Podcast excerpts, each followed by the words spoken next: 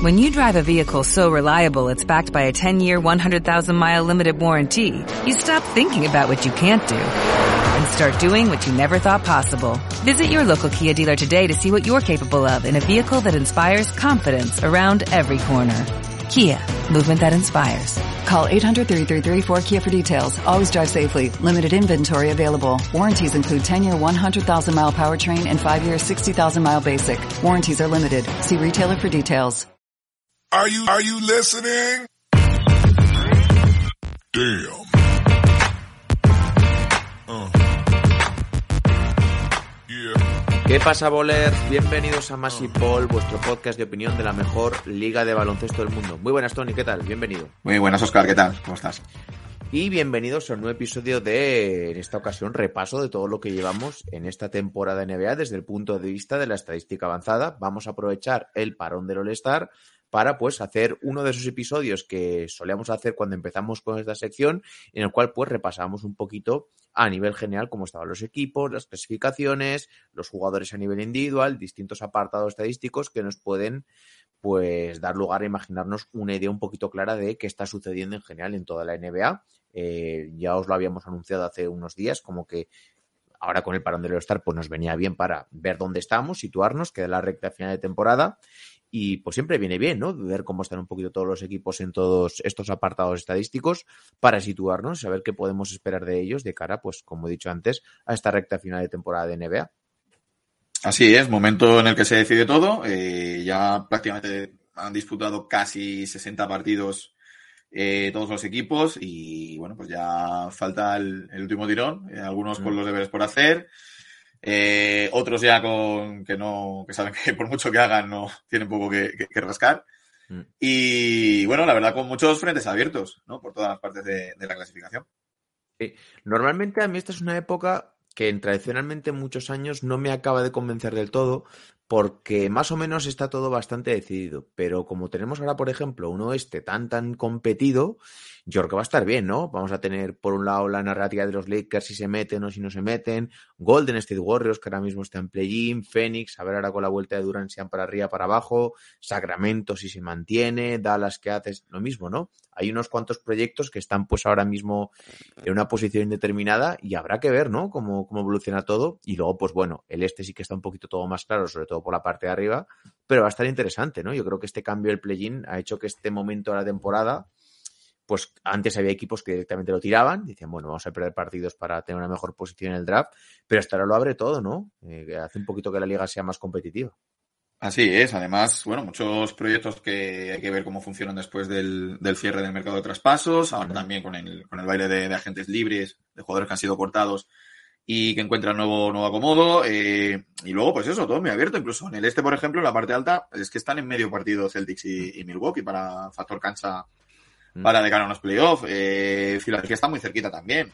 Mm. Quién sabe si un tirón a última hora les puede dar el, el, liderato en el este. Y luego la lucha por entrar eso, tanto en playoff directo como en play-in. Al final, pues eso, ¿no? Son muchas eh, batallas eh, diferentes, de diferente importancia, pero bueno, que, que, van a estar bonito de ver hasta, hasta que llegue abril. Mm. Pues no os hacemos esperar más y comenzamos ya si queréis con el episodio. Así que cuando las noches de NBA se hacen largas y los días pesados, siempre tendréis más y ball para pasar un buen rato. Comenzamos. A wins the series. It's Lillard. He got the shot off. Lillard does! And the Blazers win the series for the first time in 14 years.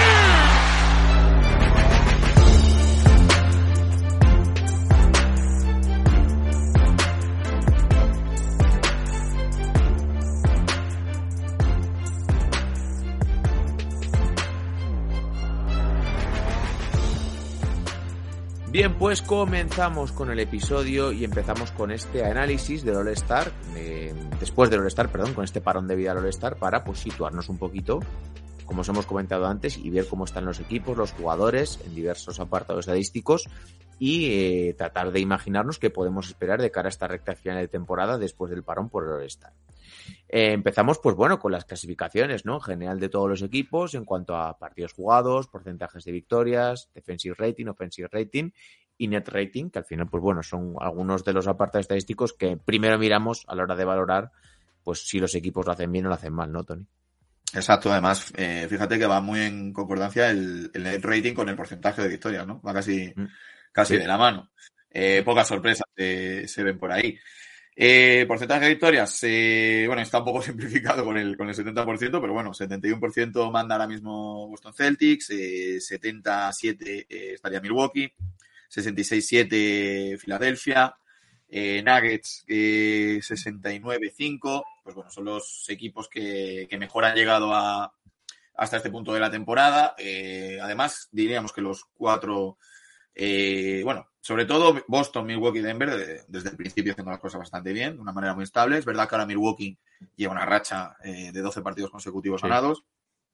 Está en una racha pues espectacular. Se han puesto las pilas. Hay que ver, hay que ver también Crowder qué tal se, qué tal se asienta en, en, este esquema, que yo creo que pues, eran la mejor defensa del país, pues lo van a seguir siendo, incluso con más, con más diferencia, ¿no? Eso a priori. Mm. Y bueno, luego por la parte baja, pues bueno, los, los que teníamos ya descolgados casi desde el principio, ¿no? Eh, Rockets, Spurs, Pistons, eh, Hornets, Orlando Magic. Indiana Pacers empezó muy bien la temporada, en aquel primer mes, la explosión de Matthews, pero han ido cayendo, sobre todo a raíz de, de la lesión que tuvo en su momento Halliburton. Eh, los Lakers, donde lo dejamos al principio, y siguen, sí, intentando sí. un poco razonar. Bueno, veremos qué tal con, con este, con la cantidad de traspasos que, que han recibido. Y por la parte media, que está un poco ahí lo más interesante, pues bueno, a ver qué, qué equipos eh, se mantienen, ¿no? Parecía que Sacramento a lo mejor podía caer al principio, se siguen manteniendo eh, cuartos en el, en el oeste. Eh, Brooklyn, en teoría, eh, obviamente, Brooklyn está ahí por lo que ha conseguido con Durant y con la base de Durant y Kyrie Irving. Uh -huh. Veremos qué, qué, consiguen ahora con esta base nueva de, de jugadores más jóvenes, quizás con más hambre incluso, pero bueno, el talento que tenían estos dos, pues no, no, yo creo que no llega todavía, pero bueno, hay que ver, se tiene que desarrollar y, y ver qué tal.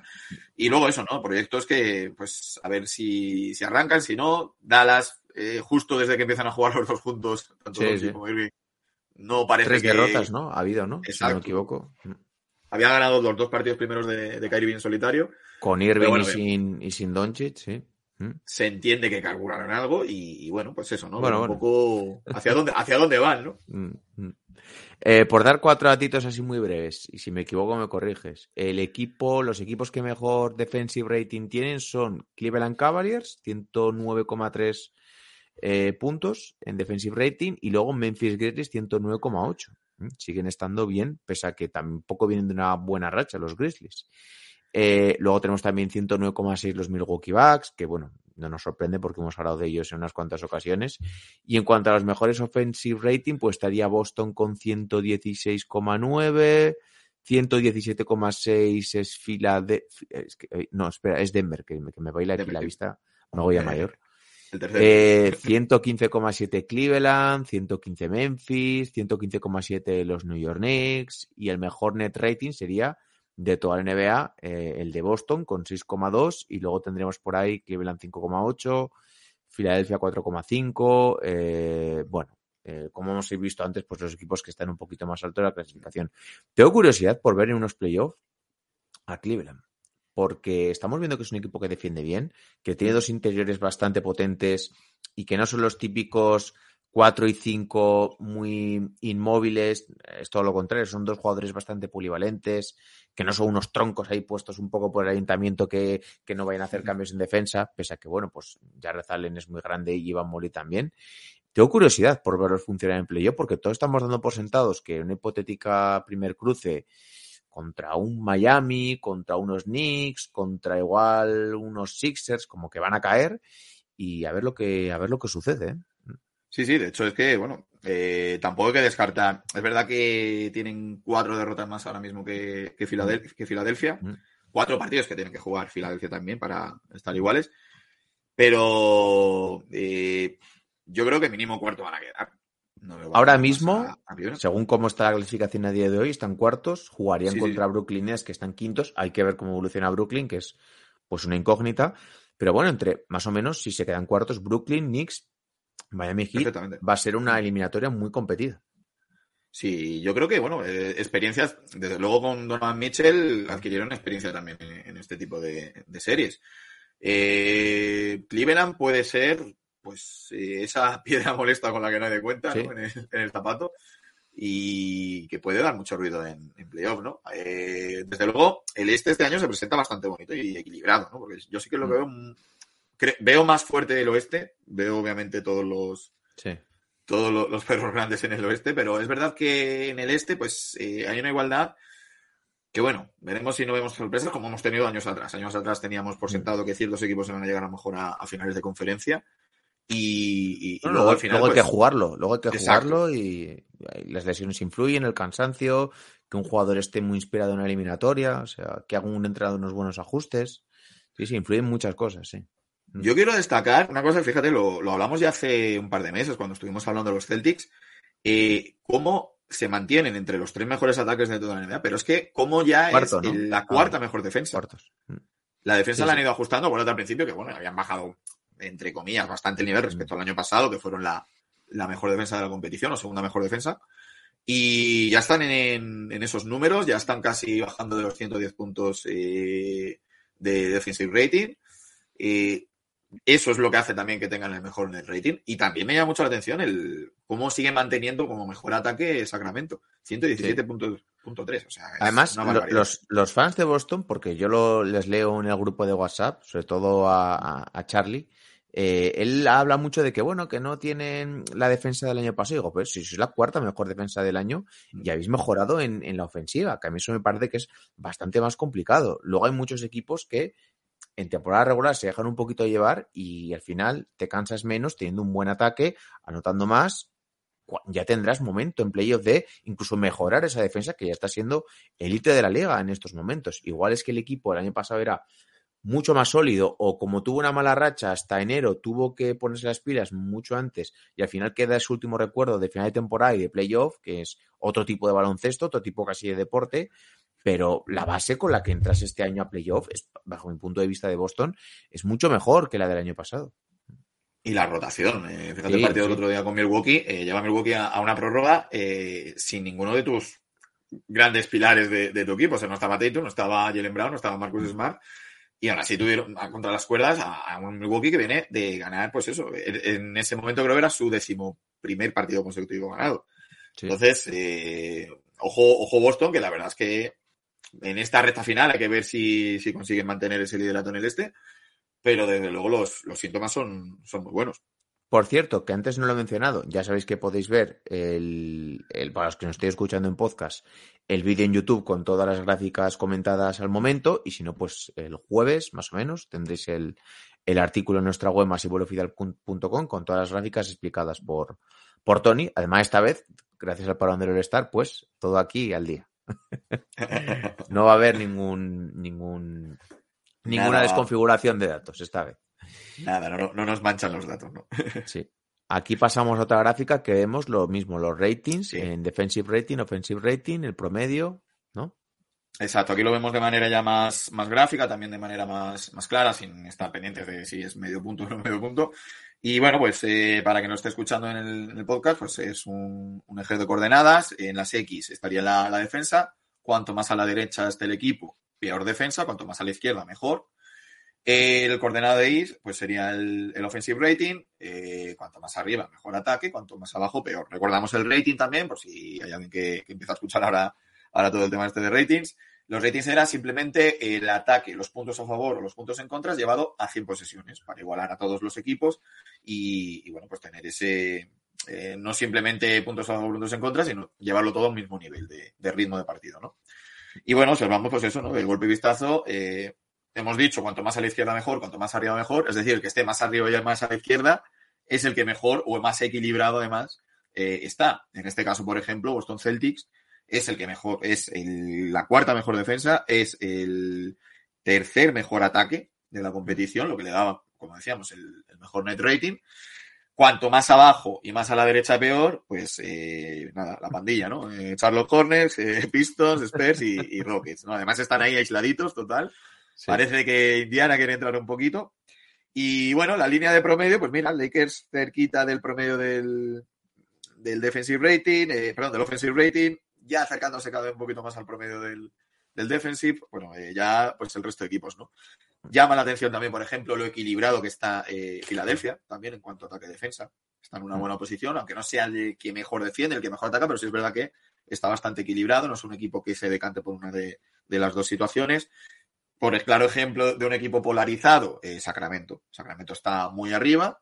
Y Miami. Antes, ¿no? El segundo mejor ataque, pero está muy a la derecha. Miami, caso contrario, muy bien en defensa, es como la, es la quinta mejor defensa de, de la competición. Pero igual Pero- es el sexto peor ataque, ¿no? Por lo que veo Exacto. aquí. En ataque, ahora que estoy haciendo el tema de las infografías estas, eh, lo de Miami es que se ve clarísimamente, ¿no? Yo creo que igual ahora pueden mejorar un poquito simplemente porque han aumentado la rotación de, de jugadores interiores, con Love, con Cody Zeller, simplemente tener gente, porque ahora mismo estaba jugando eh, Adebayo sin sustituto, vuelve Jurseven creo que también dentro de poco, y estaba eh, Caleb Martin de, de cuatro. Es un jugador que, que es una- un alero claro.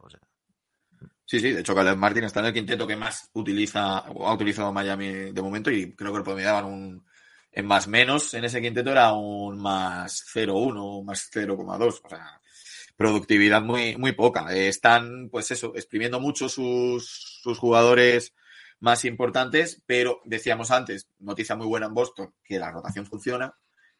Eh, en Miami no se da el caso, no tienen esa calidad de, rotación. Veremos, pues eso, ¿no? Con las nuevas incorporaciones y sobre todo, pues eh, recuperando gente, pues pueden dar ese, ese paso adelante que, que todavía están a tiempo. Quiero decir, no estamos hablando de un equipo defenestrado, eh, están séptimos en el, en el este y perfectamente con opciones de poder entrar en, en playoff en la conferencia. Si oís eh, por aquí algún ruido, es que se me está actualizando una copia del móvil y no lo puedo, y no lo puedo, no lo puedo apagar, o sea, no, no, no, no se apaga. Pero simplemente sea unos pitiditos que oís por ahí, pues como cuando tienes la nevera mucho tiempo abierta. ¿Veis? Ahí lo tenéis. Eh, pasamos, si queréis, ahora a los four factors. Eh, lo mismo, en defensa, eh, en defensivos y ofensivos. Exacto, ya hemos hablado mucho de los dos factors, lo recordamos un- una vez más, que, que nunca, está, nunca está de más. Eh, analista de ESPN, Dean Oliver, eh, en su momento, pues eh, identifica cuatro momentos claves en, en el ataque de un equipo, también en su defensa, como es el porcentaje ofensivo de rebote, la eficacia del tiro, las, Las pérdidas, pérdidas. el porcentaje de, pérdidas de balón y las veces que vaya un equipo a, a tiro libre por, por cada tiro realizado. Eso lo, lo pondera en una, en una fórmula, da- le da un valor a, a cada cosa y estima que quien domina es- esos cuatro factores, esos four factors, eh, va a tener obviamente mayor eh, porcentaje de, de llevarse una victoria. ¿no? Entonces, bueno, eh, identificamos los four factors ofensivos, los defensivos, un, un eje de coordenadas similar al anterior, en el cual ahora en las X estamos hablando de defensive four factors, eh, es decir, más a la derecha, peor eh, rendimiento de factores defensivos, cuanto más a la izquierda, mejor. Cuanto más arriba en el coordenado de eh, mejor eh, rendimiento en ataque en cuanto a four factors, cuanto más abajo, pues peor. Eh, luego veremos, desgranaremos estos four factors para ver un poco por qué cada equipo está en una situación en concreto.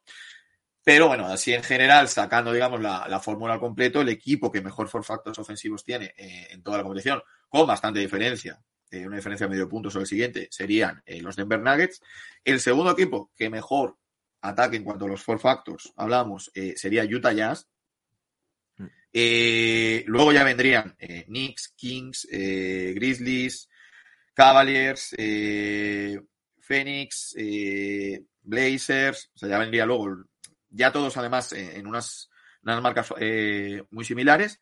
Si hablamos de defensa, con diferencia, el equipo mejor defensivamente en cuanto a four factors serían los Milwaukee Bucks, Mm. seguidos de Celtics, Cavaliers y Grizzlies, muy cerquitas.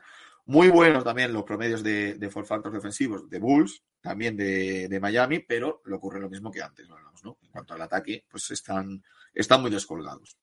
Mm. Igual que, que antes, ¿no? Si estamos en el cuadro de arriba a la izquierda, pues eh, estás más o menos equilibrado, tienes buen four factor defensivo y, ofensivo. Si estás en el cuadro de abajo a la derecha, pues, eh, como hemos dicho, que destacan otra vez, pues ahí están de nuevo Hornets, Pistons, eh, Spurs, bastante descolgados, sobre todo en defensivos. Pues bueno, pues peor tienes en, en ambos casos.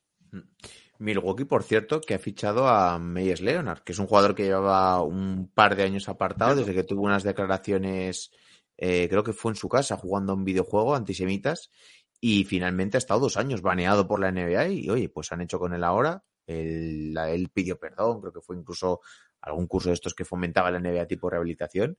Eh, pero yo recuerdo, eh, aparte de todo el tema, pues bueno, que cada en social y todo esto, eh, deportivamente era un jugador bastante válido y bastante correcto. O sea, eh, tiraba de tres, bastante físico, eh, junto con Crowder sí que les puede venir bien a nivel deportivo la llegada de, de este jugador para aumentar la rotación. Pero le habían hecho contrato de 12 días, ¿no? Creo Sí, leer. O- exacto, sí. prueba un poco a ver qué tal. Sí, Sí, claro, pues, lleva eh, mucho tiempo sin jugar. eh, A ver cómo, cómo está. Hombre, Mi- Milwaukee es buen sitio para él. Lo veo en Milwaukee o Utah, ¿no? Pocos estados más le veo. Sí, sí. Pero, no, pero bueno, bro- bromas aparte. No, el- a nivel deportivo es verdad que el chico puede. O sea, si, si es el, el jugador, le recuerdo que Era un jugador de rotación Claro. bastante correcto, o sea, muy físico, de estos que además le ves y te imponía, no sé por qué igual lleva una talla de camiseta menos, lo que sea, pero era un animal, o sea, era un animal. Sí. Abría la pista, bueno, oye, para la rotación te viene bastante bien. Sí, y además plantearlo te va a aportar más que lo que aportaba, por ejemplo, Ibaka. Pues, Sí, hombre, A, es poco, que- a poco, entonces ya mejoras esa rotación, claro. Es que, Claro, es que Ibaka físicamente yo creo que ya es- que, mm, suena un poco duro decir esto, pero no era un jugador profesional de baloncesto para lo que te aportaba. Yo creo que le veía muy mermado, muy mermado. Mm. Y aparte no, era tan, no es tan mayor Ibaka, ¿eh? Para, pero claro, al final tanto, un jugador tan explosivo con tanto nivel físico, pues llega un momento que se nota, se nota. Además, los problemas de espalda, que son muy. Sí, sí, eso, te- ya te No es otra. eh, La, la espalda es una Sí, sí. lesión que. Inhabilita mucho, inhabilita mucho, sí. Hay que recordar solo casos. Larry Johnson, por ejemplo, en su momento le pasó Sí. parecido. Sí. Las lumbalgias, todo el tema de los pinzamientos, así, es algo que si te duele es que no, no puedes, o sea, no, no, no hay tu tía. Bueno, Mm. si te infiltran y todo eso, bien, pero, pero es que no es como que te duela un hombro, un, No. la cadera o... No, porque Vale, además se dan, pues ¿eh? eso, no pérdida, pérdidas de fuerza, se dan Sí, sí. eh, a nivel sensorial eh, te deja muy marcado y Sí. al final pues la mina la confianza del jugador que, que un jugador sin confianza. No te pues, ves a tu nivel Claro. real, claro, sí, sí, sí. Es jodido. Eh, pasamos ahora a la siguiente diapositiva, en la cual pues vemos un montón de estadísticas asociadas también a equipos. Vemos la eficiencia en el tiro, porcentaje de rebote ofensivo. Bueno, realmente son los four factors ofensivos y defensivos que me estoy dando cuenta ahora desgranados, Exacto. vaya, básicamente. Sí. Lo pone, lo pone arriba. por favor. Sí, sí, sí, sí. Sería- bueno, se, me ha ido, serían- pri- se me ha ido primero la vista a, a lo de eficiencia de tiro, no sé por qué, y luego he visto arriba four factors y digo, vale. Claro. Serían ocho, ocho- realmente serían eight factors, ¿no? Porque Mm, está puesto los eight cuatro de factors. defensa y los, y los cuatro de ataque. Mm. Pero sí, bueno, un poco lo que hemos dicho antes, ¿no? De desgranar. Está puesto, está ordenado por equipo con mejor eh, diferencial del four De factor. a equipo con peor. El diferencial sería, pues como al igual que hacemos con el net rating, es decir, el net rating es simplemente la resta del offensive rating menos el defensive rating, pues el diferencial de four factors es diferenciar, eh, perdón, restar el, el four factor ofensivo menos el, el defensivo, ¿no? Y el, el número que nos da, pues ese va a ser el, el diferencial, que al final lo que nos va a dar es ese equilibrio entre ataque y defensa que, que hemos visto pues en equipos como Celtics, hemos visto como equipos como Nuggets, que al final es lo que te da un poco la, la fiabilidad en el juego, ¿no? Es dominar, es más, eh, digamos, eh, más fiable a la hora de hablar del rendimiento de un equipo porque no estás hablando solo de puntos que metes y, puntos que dejas de meter, sino estás hablando pues ya de pues, rebote, estás hablando de pérdidas de balón, estás hablando de ir a tiro libre, estás hablando de muchos más factores que son influyentes en, en un partido.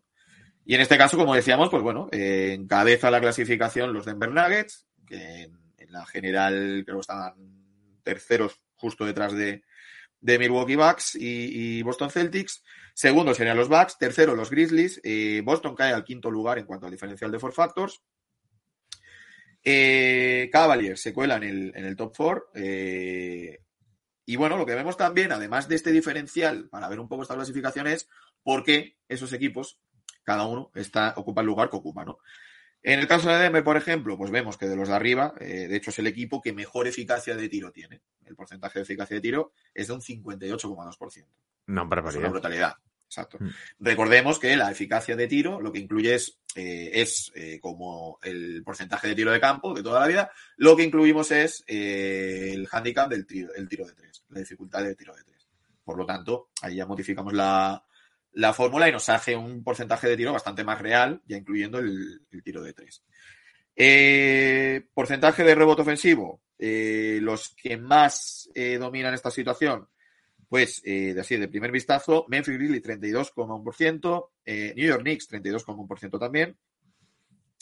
Obviamente, equipos que anoten mucho, que tengan muy, buen, muy buena eficacia de tiro, tienes menos rebote a, a disponibilidad ¿no? para, para poder coger. ¿no? Entonces, dominar las dos cosas es un poco, es bastante complicado. En el free throw rate, eh, es decir, el ratio de tiros libres por cada tiro intentado, en ese caso dominan, eh, había que ir abajo, exacto, los Detroit Pistons, son los que más van a la, a la línea de tiros libres.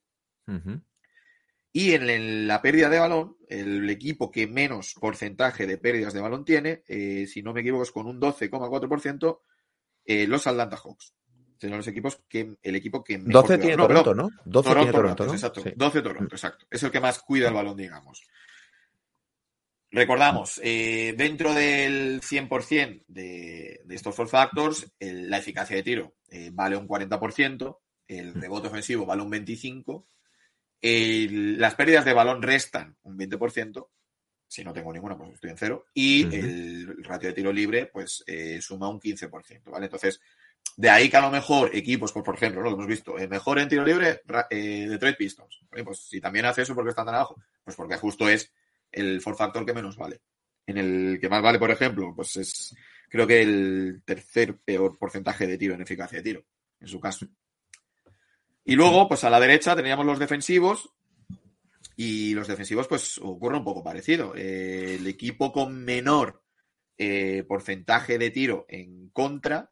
Es decir, el que mejor, entre comillas, defiende, pues serían los Milwaukee Bucks, que dejan a sus rivales en un 51,6% de, de eficacia de tiro. En cuanto al rebote ofensivo, por ejemplo, eh, en este caso, bueno, sería porcentaje de rebote ofensivo del rival o porcentaje de rebote defensivo tuyo propio. Eh, los Boston, que ¿no? menos permiten, en este caso, exacto, serían los Boston Celtics, 24,8% de eh, rebote ofensivo en el rival.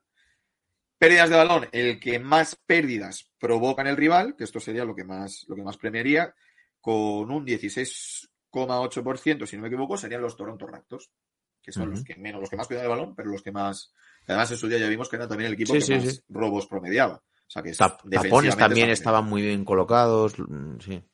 En lo que es uno contra uno, es un equipo que, que es muy Claro, porque físicamente es un equipo muy potente. Sí. Exacto. Y bueno, el final, el tema de tiros libres, el equipo que menos manda al equipo rival a la línea de tiros libres sería 0-23, creo que hay varios. Están, por ejemplo, Milwaukee Bucks, están también eh, Boston Celtics y por aquí abajo estaba también los Lakers, Los Ángeles Lakers. Pues venga, vamos a pasar, si quieres, ahora a hablar un poco de eh, la diferencia entre el porcentaje de victorias eh, y la diferencia de los four factors, ¿no? Exacto, un Eh. poco para comprobar, digamos, la, la prueba de algo, comprobar la, la correlatividad, ¿no? Entre, Mm. decimos que esto va Y un la poco de diferencia mano. entre los four factors se traduce en victorias, ¿no? Exacto. Básicamente. Al final es otro eje de, es otro eje de coordenadas en el cual la- las X serían el punto, los puntos que has tenido en el diferencial de four factors. Cuanto más a la derecha mejor, cuanto más a la izquierda peor. Y eh, en el eje de Is, eh, más arriba, más, más porcentaje de victorias, más abajo, menos porcentaje de victorias. Y vemos cómo eh, hay una tendencia clara que cuanto más diferencial de four factors, eh, más eh, porcentaje de victorias tienes. Entonces simplemente era un poco el comprobarlo. De hecho, pues los Nuggets, que son los terceros en diferencial de four factor, perdón, el primero en diferencial de four factor, está prácticamente a la par de Celtics y, Milwaukee. A lo mejor equipos que salen un poco de la norma, pues Sixers está muy cerca a los cero puntos en diferenciales y sí es verdad que tiene un alto porcentaje de victorias. Eh, por el lado contrario, a lo mejor eh, Rockets, por ejemplo, tiene bastante mejor diferencial de four factors que, que en este caso que Spurs, eh, Pistons y Charlotte Hornets, pero tiene peor porcentaje de derrotas. Pero bueno, al final los números que tienen tampoco son. No hay ningún equipo que esté en el cuadro de abajo a la derecha, ¿sabes? Y, Hmm. y que tenga un buen, muy buen diferencial de for factors, pero tenga muy bajo porcentaje de. Sería, sería muy extraño, claro. Nada. Hay una correlatividad muy, muy clara. Sí.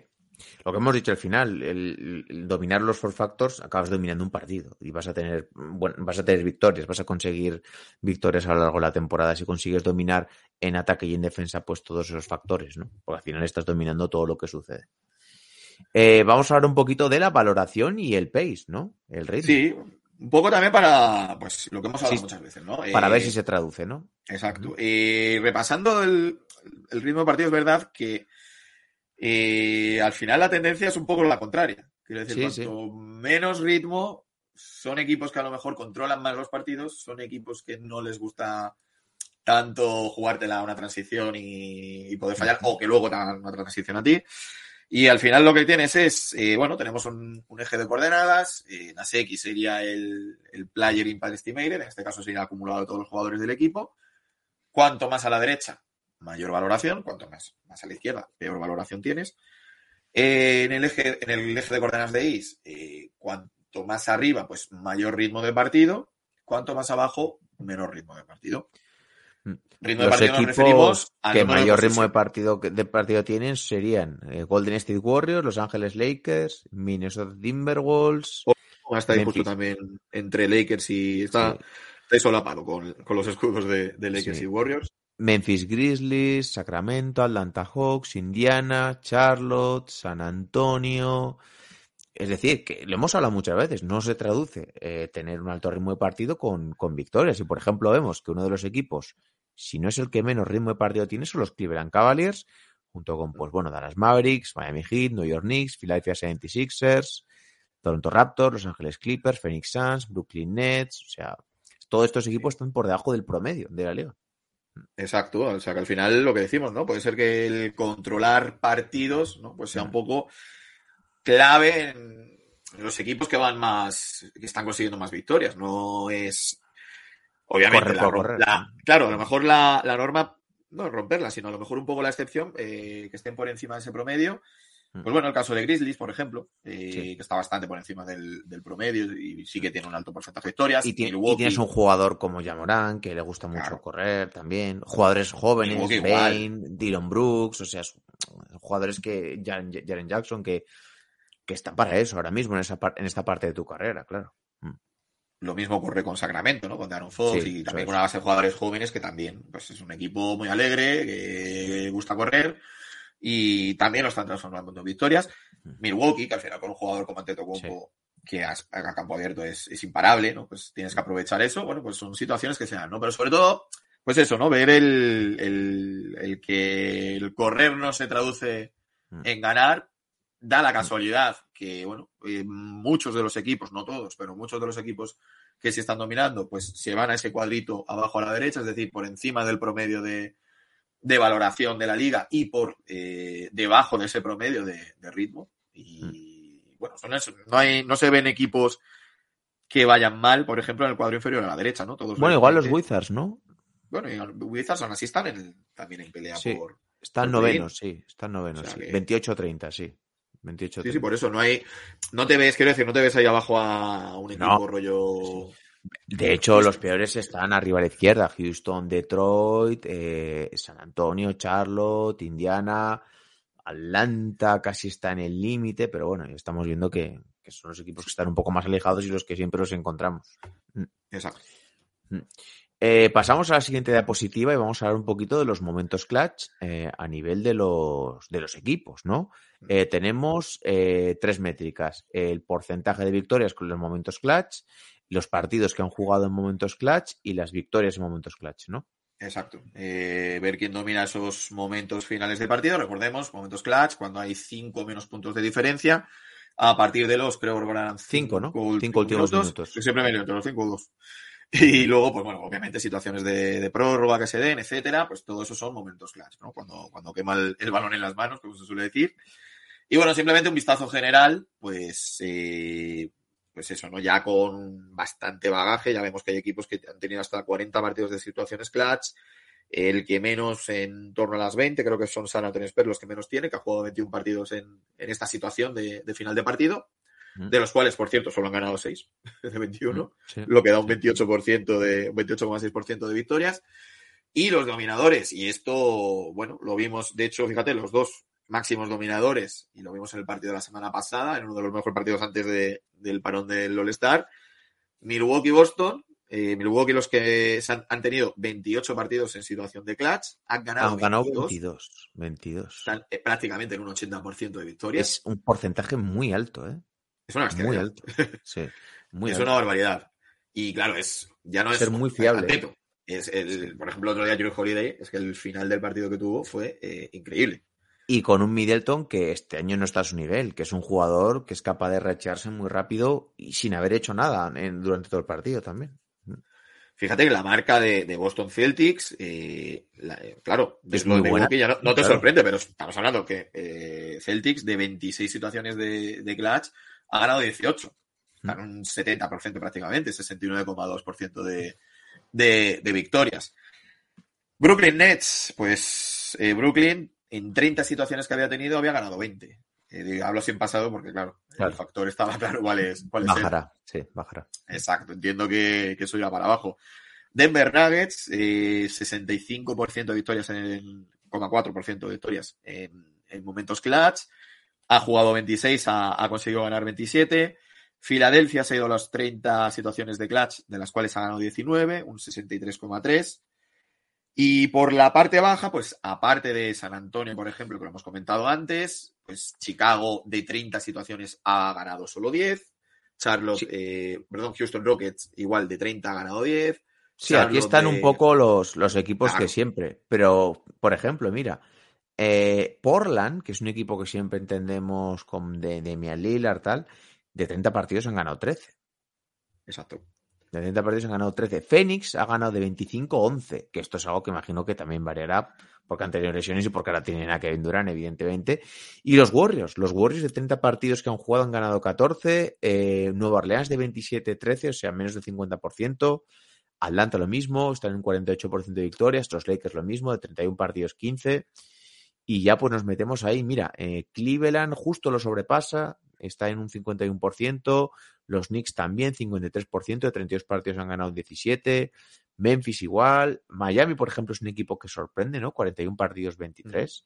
53% de victorias en momentos clutch. Dallas lo mismo. Dallas lo curioso es que a ver si aumenta o disminuye, ¿no?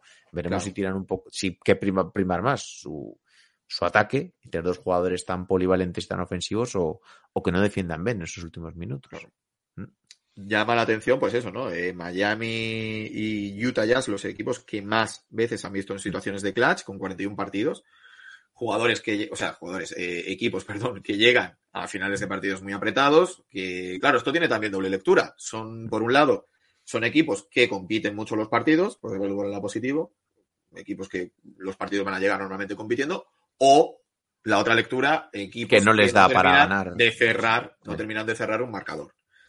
Que no les 41 da partidos para- son muchos. ¿eh? Son, son muchos. Cual- Es que Mm. estamos hablando que en el caso de, vamos a terminar ahora mismo Utah y, y- y Miami. Miami ha jugado un total de 59 partidos. Sí, sí, casi todos han esos decidido en el 59 ha habido 18 y hemos dicho que ha ganado Miami de esos son 23. Miami lleva 32 victorias, pues 9 partidos solo ha conseguido de- que no sean de clutch. Sí, sí. O sea, que Claro, el- pero eso también, lo, lo relacionamos con el ataque de Miami, que es uno de los peores de la liga. O casi uno de los peores de la liga. Exacto. Utah, por ejemplo, pues sí ha jugado 41, solo ha ganado 18. Eh, Utah lleva 29 victorias. Pues bueno, eh, hay 11 victorias que ha conseguido de manera. Esto me hace indicar que la temporada de Miami podría ser bastante peor. Sí, sí, sí, sí. Podría ser bastante peor, porque estos partidos muchas veces entras en una racha negativa de llego aquí pero los pierdo. eh, cuidadito, eh. Cuidadito que entras en una espiral muy negativa y eso puede influir mucho a la moral del equipo, eh. De no nos vemos capaces de ganar. Es que los números de, de- de Miami en ataque Mm. no son para nada buenos. Es que los números No, de Miami en y de porcentaje defensa- de triples son muy malos también. sí. Por eso digo, es que eh, en, en defensa es verdad que son, son buenísimos. Miami ahora mismo tiene, de hecho, mira, te digo, en, en defensa ahora mismo son el sexto equipo en, en Defensive for Factors. eh, El, pérdidas de balón son los segundos, que más pérdidas de balón provocan el rival. Eh, son los quintos mejores en el porcentaje de rebote defensivo. Sin embargo, si nos vamos a los, a, a los números de ataque, son el peor for factor de, de, de ataque. Eh, son el vigésimo séptimo equipo en porcentaje de tiro, 51,9 en eficacia de tiro. Mm. El décimo séptimo en porcentaje de rebote ofensivo. Encima, estás, no estás metiendo, no consigues rebotear. Uy. Y el vigésimo equipo que va a la línea de tiro libre. O sea, al final es un equipo que no está, no está atacando bien, para nada. Uy, ahora, creo que te había perdido un rato. Ahora. Nada, nada, no te preocupes. Estaba rajando en Miami un poco. no, pero eso que, que son números de ataque que, es, que, es que son, pues, son bastante, bastante pobres. Sí. Vamos a ir acabando con esta última diapositiva que hablamos un poco pues de, de algo relacionado con el momento clutch. Y estamos viendo el porcentaje de victorias en momento clutch y ese porcentaje de tiros de tres que tiene cada equipo en estos momentos clutch de ganar o perder. Exacto, ver si, si tiembla la muñeca o no tiembla. Eh, hay equipos con muy buenos porcentajes de, de tiro, con muy buenos tiradores, pero eh, luego llega la- el momento de la verdad y eh, no, no se lanza con la misma tranquilidad que en el primer cuarto. Y bueno, los pues que mejor porcentaje, si no me equivoco, Filadelfia, ¿no? Curioso. Exacto, exacto. Curioso. O sea, parece que pensamos en Harden, ¿no? Sobre todo. Sí, sí. En Bill. Maxi, también. quizás, si está, sí. Los jugadores mejores bueno, serían Filadelfia, Brooklyn, Denver, Sacramento y luego estaría Detroit, curiosamente. En Sí, sí, sí, porcentaje. sí. Detroit, Portland y luego ya pues estaría muchos equipos como Phoenix, Cleveland, sí. Además, Filadelfia, eh, el único que está Ah, por bueno. encima del 40% en, tiro, en acierto de tiro 3. Sí, sí, sí. sí. O sea, que, que es un dato bastante, No, muy bastante llamativo, bueno. muy llamativo. Y fíjate, luego vemos en el otro lado de la balanza, eh, Orlando no llega al 20% en tiro de 3. No llega al 20%. Mm. Yo creo que eso es el, el partido de Jalen Sachs. Hubo uno que, que creo que se hizo un Sí. 0 de 5 en triples o 0 de 7, una cosa así. ¿eh? En la, entre final de cuarto y prórroga, Mm. que el pobre le salió bastante mal. Eh, San Antonio, muy poquito por encima del 20, luego Chicago, Houston, pues los, los habituales, ¿no? Bueno, luego llama la atención también, en cuanto al dato negativo, exacto, Memphis Grizzlies. Mm.